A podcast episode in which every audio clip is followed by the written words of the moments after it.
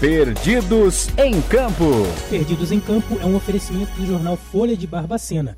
Tudo o que você precisa saber. Acesse o site www.folhadebarbacena.com.br.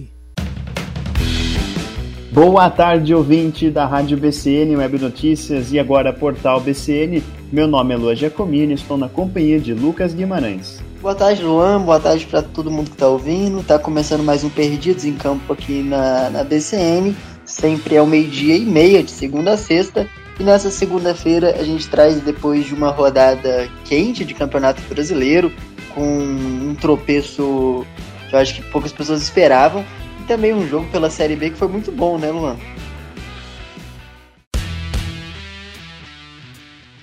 Exatamente, Lucas. Teve um, um, clássico nacional nesse final de semana pela Série B e tem e tá repleto de histórias, né, Lucas? Primeiro, acho que o que mais chama atenção é pelo placar. É, o, o, resultado oficial é 1 a 1 mas esse jogo foi 2 a 1 1 a 1 Como é que é essa história, Lucas? Porque foi uma confusão danada, né? Teve gente que só descobriu que o placar não foi é, 2 a 1 para o Vasco depois que acabou a partida, que inclusive foi o meu caso. Eu assisti a partida, desliguei a televisão assim que acabou, e aí eu fiquei sabendo que na verdade não tinha sido 2 a 1 e sim 1 a 1 esse jogo, com o embate que o Cruzeiro conquistou no finalzinho. Inclusive, Lucas, gerou uma, uma, uma situação inusitada, porque a torcida do Cruzeiro, boa parte da torcida do Cruzeiro não sabia né, que o Cruzeiro estava é, perdendo de apenas 1 a 0 e a hora que saiu o gol do Cruzeiro, é, houve uma reclamação assim, nossa, por que, que o time do Cruzeiro está comemorando tanto um, um, um, gol que, que não muda nada, é uma derrota, mas no final era um empate, né? Eu vou deixar para você contar melhor essa história, porque ela realmente é uma situação meio confusa. Essa história aqui, uns 10, 15 anos, acho que ela ainda vai ser uma boa história, né? É, o Vasco fez 1 a 0 no primeiro tempo com o Nenê, no segundo tempo, o Vasco piorou um pouco, o Cruzeiro melhorou um pouquinho. O primeiro tempo do Cruzeiro foi talvez o, o pior começo de jogo no comando do Luxemburgo, né? O Luxemburgo estava suspenso, mas a gente sabe que hoje o treinador mesmo suspenso é ele que manda, né? Por causa do celular, ele entra em contato ali é, já, já fala com o auxiliar o que ele quer. No segundo tempo, o Vasco é, piorou um pouquinho na partida, o Cruzeiro cresceu, mas muita dificuldade de criar. Não, não, não acho que o, que o Belete tinha mexido bem, né? Ele que foi o treinador ali no, na, na área técnica. E aí, no, no final do jogo, nos acréscimos, aos 47, o Vasco faz o 2 a 0 com o Daniel Amorim, que recebe do Gabriel Peck, bate, faz o gol.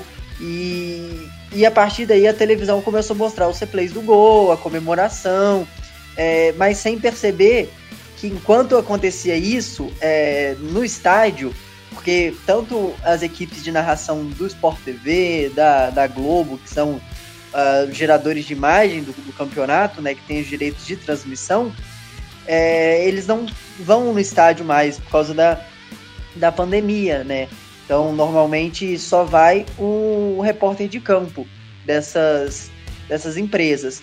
E quem estava acompanhando o jogo pela televisão tanto no Sport TV quanto na Globo, o jogo, naquele momento, ficou 2 a 0 porque o gerador de, de, televisão não percebeu que o gol tinha sido anulado pelo VAR, então o erro ali foi de, uh, do diretor da, da, transmissão ali, né, que, que gere qual câmera vai, em que momento vai, qual câmera que tem que pegar, e aí é, o gol foi, foi mostrado para os narradores, então o jogo em tese 2 a 0 e aí, é, quando a televisão voltou, o Cruzeiro estava com a posse de bola ali tentando atacar, mas isso é normal, né? Porque é, o time precisando do resultado, então já pegou a bola lá no fundo da rede, levou para o meio de campo, já quereu, já quis sair para tentar uh, um gol, para depois tentar achar outro gol, né? É, então se imaginou isso, mas na verdade aí a bola foi para escanteio. No escanteio, o Rafael Sobis cruzou, o Felipe Augusto tocou no primeiro pau, o Ramon acaba tocando por último, a bola entra e aí seria o 2 a 1 né, na cabeça de todo mundo. E, e, isso que você falou da comemoração é engraçado, porque o Ramon faz o gol e o time inteiro do Cruzeiro vai comemorar com ele na frente da câmera, ele vai fazer na câmera mandar beijo. E aí, é, parte da torcida do Cruzeiro achou um desrespeito, né? Porque ainda faltava um minuto para o jogo terminar e na cabeça de quase todo mundo o jogo estava 2 a 1 um. E aí vai da importância da rádio, né? É, o, os veículos que já sabiam que o jogo estava 1 a 1 naquele momento eram os da rádio, que, que esse sim leva, é, leva profissionais para o estádio mesmo por causa da pandemia, então sempre tem ali um, um, um repórter de rádio é, pelas diferentes rádios, então eles já sabiam que o jogo estava 1 a 1 e não 2 a 1 e aí é, o jogo termina nesse gol do Cruzeiro, e, por, e, e, aí que vem a questão, né? Que aí a Globo, o repórter da Globo chama o narrador para falar: olha, aquele gol do Cruzeiro tinha sido. Aquele gol do Vasco foi anulado. E esse gol do Cruzeiro valeu. Então o jogo terminou 1 a 1 não 2 a 1 Porque as coisas foram tão rápidas que o repórter não conseguiu nem entrar para avisar que o 2 a 0 não valeu. E assim, é, Cruzeiro e Vasco acabam não conseguindo subir na tabela. O, o Vasco, caso vencesse, iria para 36 pontos e deixaria o Cruzeiro com 30. Com o empate, o Cruzeiro fica com 31 e o Vasco com 34. O primeiro time fora. É, na verdade, o primeiro time dentro do, do G4 é o CRB, com 10 pontos é, sobre o Cruzeiro e 7 sobre o Vasco. Então a situação das duas equipes ainda é muito complicada, mas era um confronto direto né, de duas equipes que estão ali na, na, na questão intermediária da tabela. E o Diniz, segundo jogo, segundo empate. E o Luxemburgo é mais um jogo e mais um jogo sem derrota, mas que ainda empata demais. E eu acho que um outro destaque também é quão, quanto catou o Fábio ontem, né? É, um goleiro já quarentão, vai fazer 41 anos no final do, do, do mês de setembro e que é um, um goleiro é, ainda no nível muito alto quando o Cruzeiro mais precisa, ele aparece, Lucas. É impressionante o desempenho dele. Ontem ele fez realmente defesas incríveis. Contra, contra a, Ponte, a Ponte Preta também foi assim, né? Na última rodada. É, então, é, contra o Operário, sempre fazendo bons jogos. O Fábio, ainda mais nessa Série B agora, que o Cruzeiro precisa bastante. Mas, como você disse, foi um resultado muito ruim para ambos, né? É, eles não sobem na tabela, ele fica naquela na, na mesma perspectiva de antes da última rodada e cada vez mais difícil o acesso para ambas as equipes. Né? O Vasco está numa situação um pouco melhor em questão de pontuação, apenas três pontos na frente, mas eh, fica complicado considerando a distância para o G4, né? Então, que já está começando a se distanciar, esses quatro primeiros estão acumulando muito pontos, e inclusive é o caso do Botafogo, Lucas, que vem acumulando muitos pontos porque consegue muitas vitórias em sequência nessa nessa nova fase do Botafogo. O Botafogo agora que jogou no final de semana também venceu o Náutico, que até que no começo do campeonato era um dos favoritos a subir, hoje está em oitavo na frente do Vasco. O Botafogo conseguiu vencer o Náutico, mais uma sequência de vitórias consecutivas e agora o Botafogo tem 13 vitórias, uma apenas que o Curitiba, uma apenas a menos, né, do que o do que o Curitiba que é o líder do campeonato. Botafogo enfrentou o Náutico, como eu já disse, venceu pelo placar de 3 a 1 é, o Náutico até saiu na frente, né, Lucas? Ao, ao, aos 8 minutos do primeiro tempo, o Náutico conseguiu fazer gol com o Jean Carlos, mas depois disso só deu o Botafogo. O Botafogo foi para cima, pressionou o Náutico. No primeiro tempo perdeu algumas chances, né? O Rafael Navarro participando bastante, o Varley, Chay e o Marco Antônio. O Marco Antônio perdeu pelo menos umas duas oportunidades no primeiro tempo. Sendo assim, é, o, no, só no finalzinho, né, lá pelos 40 do primeiro tempo, o Botafogo conseguiu empatar a partida, né, com o Luiz Oyama, que entrou no primeiro tempo, curiosamente, ele começou no banco, contou com desvio, né, chutou ali de fora da área, a bola desviou, foi pro gol, então o Botafogo conseguiu empatar antes do, do, do intervalo, que foi suficiente para chegar no segundo tempo com uma moral melhor, né, e logo nos 5 minutos do primeiro tempo, o Botafogo já conseguiu o gol da virada com o Rafael Navarro. Ele completou ali após um rebote de um chute do Chay, e assim o Botafogo foi garantindo a vitória, tanto é que de novo o Rafael Navarro aos 51 do segundo tempo apareceu novamente, só que dessa vez para fechar o caixão ali com 3 a 1 pro Botafogo. Botafogo numa fase ótima, né, Lucas? É uma fase que tudo tá dando certo, é um jogo que começou como você falou, não muito bom para o Botafogo, mas ainda do primeiro tempo mostrou uma força de reação. E o Rafael Navarro jogador que não deve permanecer no Botafogo, mas que já está sendo muito importante nessa temporada de um possível acesso. Que hoje, até pelo, é, pelo crescimento do Botafogo na competição, eu acho bem difícil o Botafogo rodar do, do grupo do, dos quatro primeiros. Eu acho que o CRB e o, e o Goiás hoje são da, das quatro primeiras equipes as duas que mais estão oscilando, né? O Coritiba e o Botafogo, acho que a gente vai ver no próximo ano na Série A novamente. Eles estão indicando isso muito pela sequência que eles vêm tendo pela regularidade.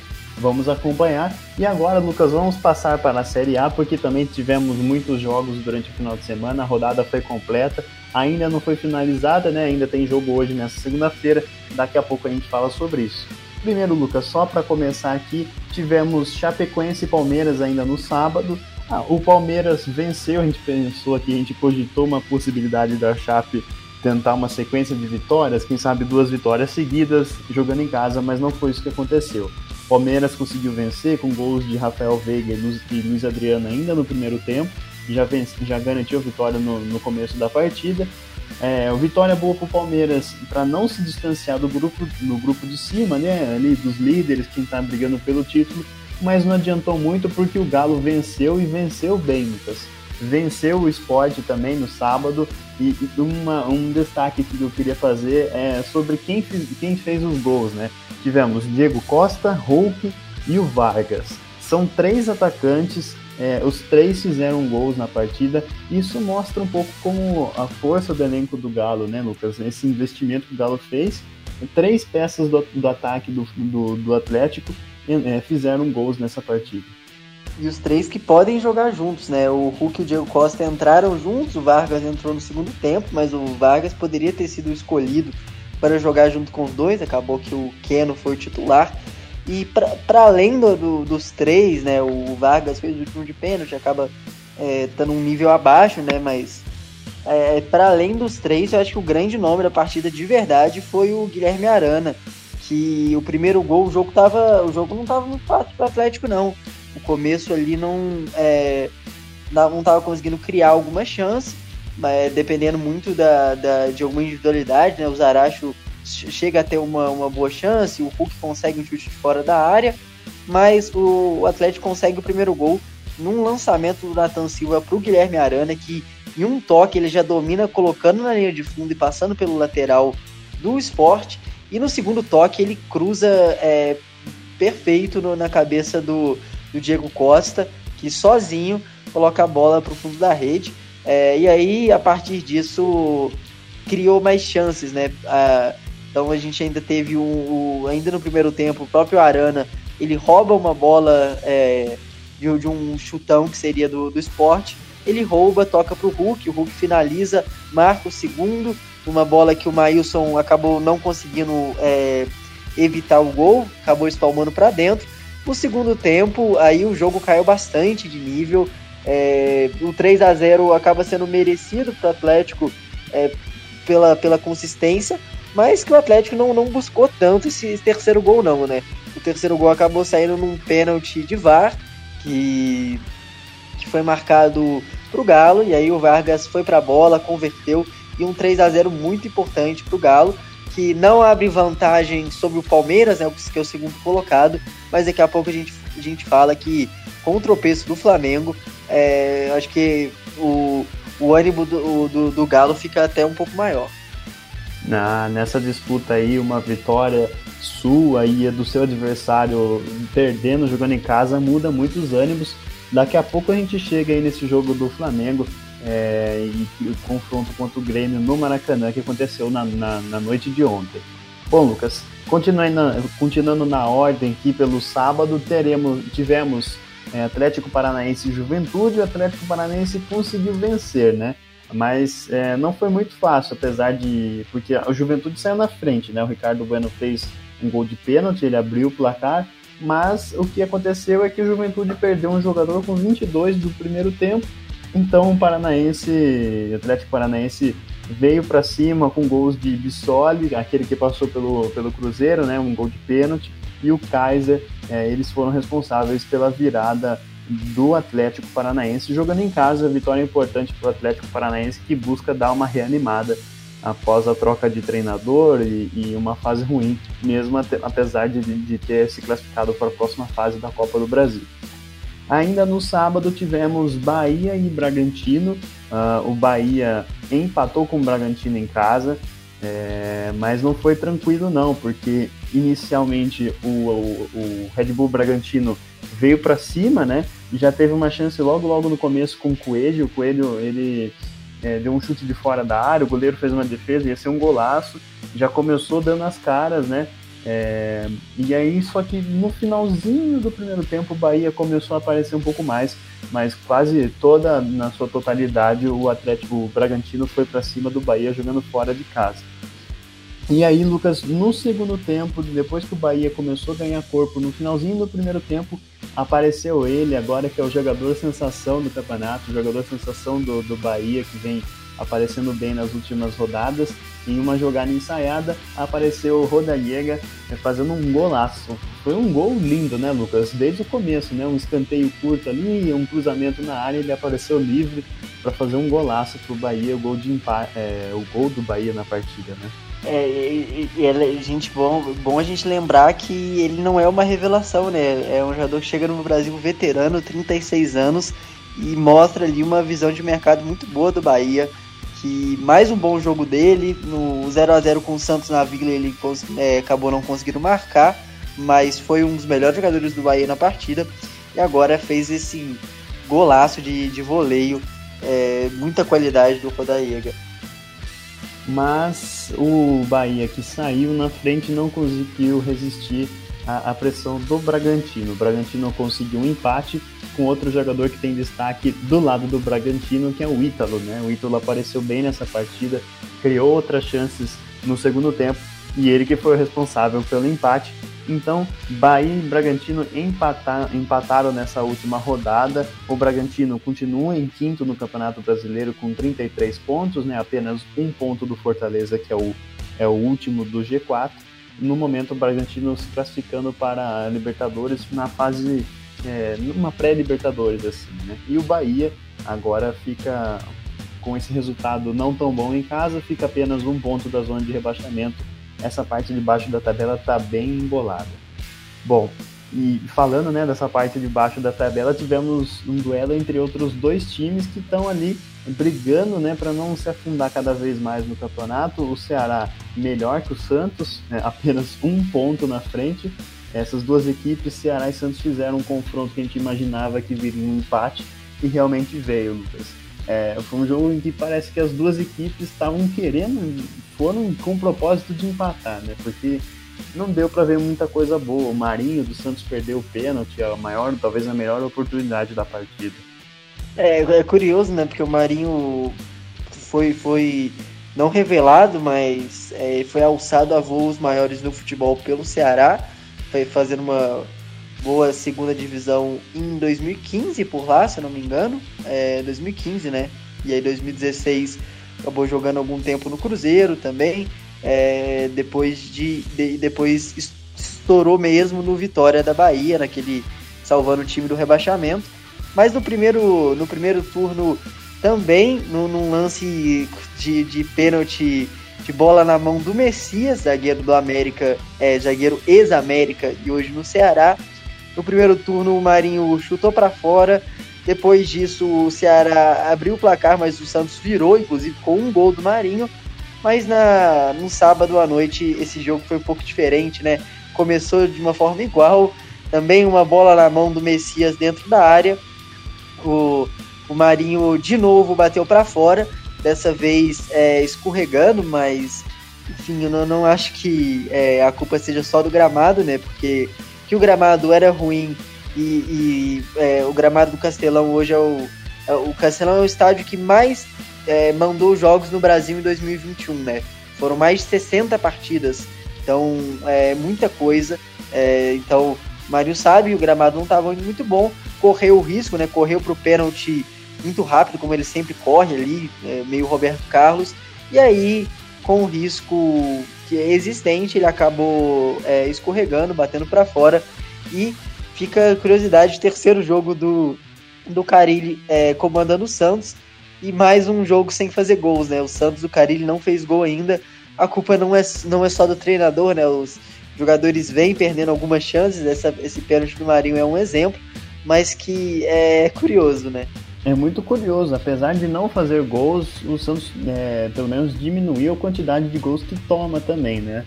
É, por um lado é ruim por não estar tá fazendo muitos gols, mas também está tomando menos gols do que estava é, tomando com o comando do Fernando Diniz. Arruma de um lado, é, prejudica do outro, mas é uma questão de tempo para ver como que vai ser esse trabalho né, do Fábio Carilli, que está começando agora no Santos.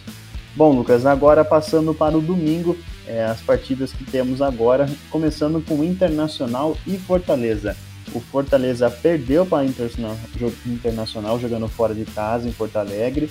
E, e, curioso porque o Fortaleza teve uma boa primeira chance, né, com o passe do Lucas Lima da esquerda para a direita, é, um passe muito bom que ele deu algumas vezes na partida, passes parecidos. O Henrique perdeu uma grande oportunidade de fazer um gol com um minuto de jogo e que fez muita falta lá na frente. O, o, o, o Fortaleza teve essa primeira chance, mas depois é, melhorou um pouco no sentido de que ambas as equipes é, tiveram muitas chances para jogar, é, muitas oportunidades de ambos os lados. A gente costuma dizer que foi um jogo franco, né? Aquela trocação, principalmente no primeiro tempo. Eu, eu, eu falei aqui no começo, destaco um pouco essa questão do Lucas Lima, que ele fez uma boa partida nesse sentido. Ele estava caindo bastante pela esquerda ali, fazendo seus cruzamentos. É, ele tem, realmente tem esse fundamento do passe muito bom.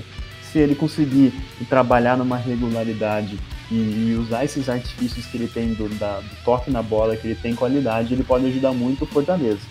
Mas não foi muito o caso dessa partida, né? Porque é, uh, no meio do segundo tempo ali teve uma, uma, uma, uma, uma confusãozinha. A Edna, que era a árbitra da partida, acabou expulsando um para cada lado. E com isso o jogo ficou um pouco mais aberto, ambas as equipes continuaram indo para cima, mas no finalzinho, finalzinho mesmo, aos 47 do segundo tempo, apareceu a estrela do Edenilson para fazer o gol do Internacional, que garantiu três pontos contra o Fortaleza. Essa vitória foi boa para o Internacional, porque agora ele está apenas um ponto do Corinthians, que é o sexto colocado, o primeiro né, nessa zona de Libertadores, é, por, por, nessa pré-Libertadores, mas o Fortaleza, mesmo com três derrotas seguidas, consegue se manter ali em quarto.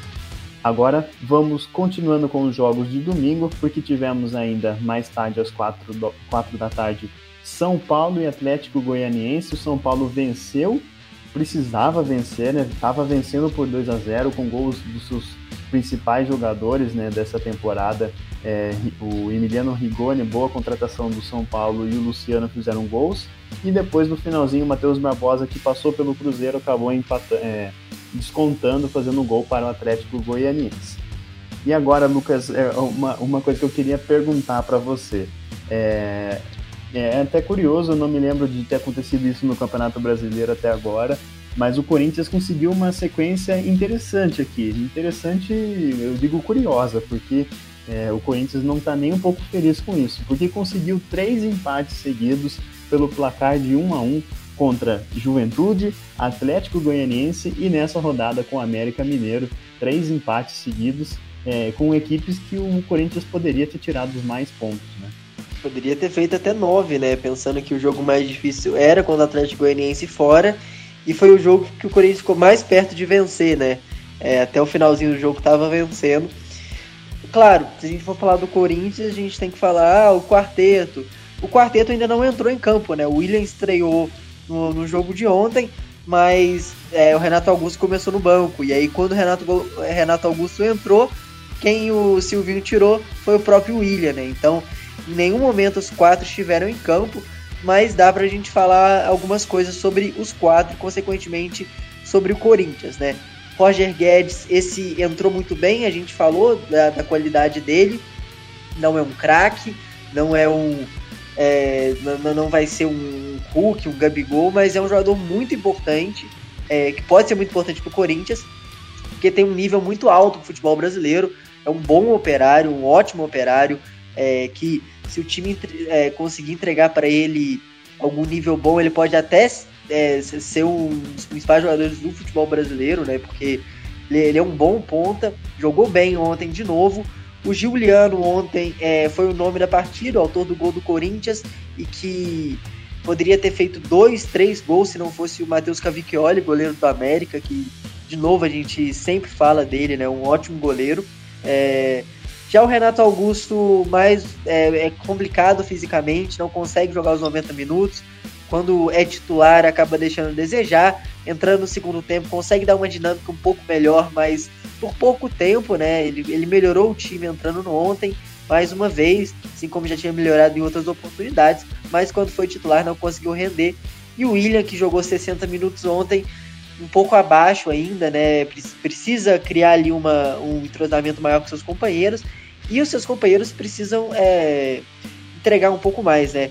É um Corinthians que ainda falta alguma coisa, falta é, jogadores entrosarem também, mas também falta alguma coisa no trabalho do Silvinho, né? Então, um time que dentro de casa só venceu um jogo no Campeonato Brasileiro até agora, é, mostra que não tá legal, né? Então, é um Corinthians que realmente precisa é, melhorar bastante. Tem margem para evoluir, como eu disse, por causa de suas peças, mas ainda assim é, decepciona um pouquinho.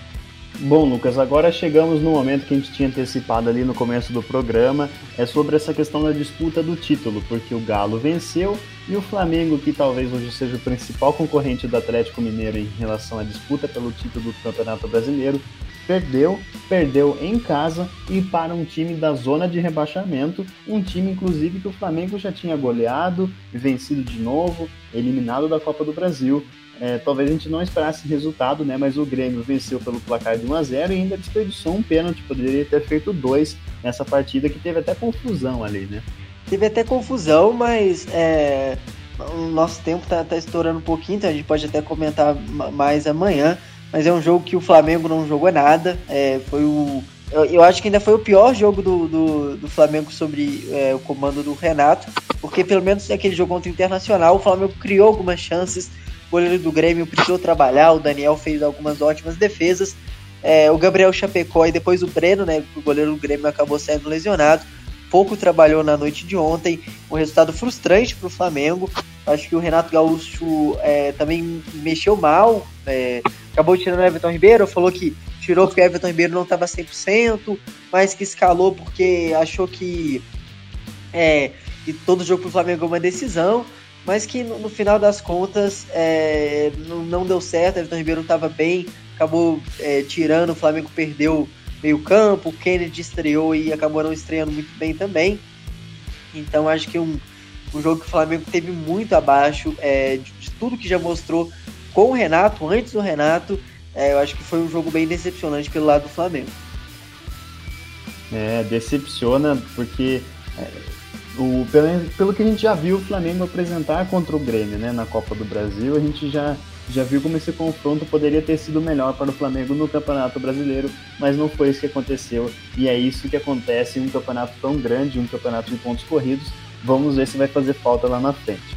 Para encerrar essa rodada, teremos hoje às 8 da noite Cuiabá e Fluminense. E amanhã a gente está de volta para falar um pouco mais sobre isso, né, Lucas? Amanhã a gente volta. É, tem Copa Libertadores essa semana também, então dá para a gente falar um pouco mais do Flamengo. É, tem alguns jogos atrasados também. O São Paulo entra em campo pelo Campeonato Brasileiro. Então, até mais. Muito obrigado pela sua audiência. Amanhã estamos de volta aqui com mais uma edição do Perdidos em Campo, sempre de segunda a sexta, ao meio-dia e meio. Mas também você pode acompanhar é, no portal BCN, na aba de podcasts, você vai achar o Perdidos em Campo, ouvir todas as edições que ficam disponibilizadas no site. Muito obrigado mais uma vez pela sua audiência e amanhã estamos de volta.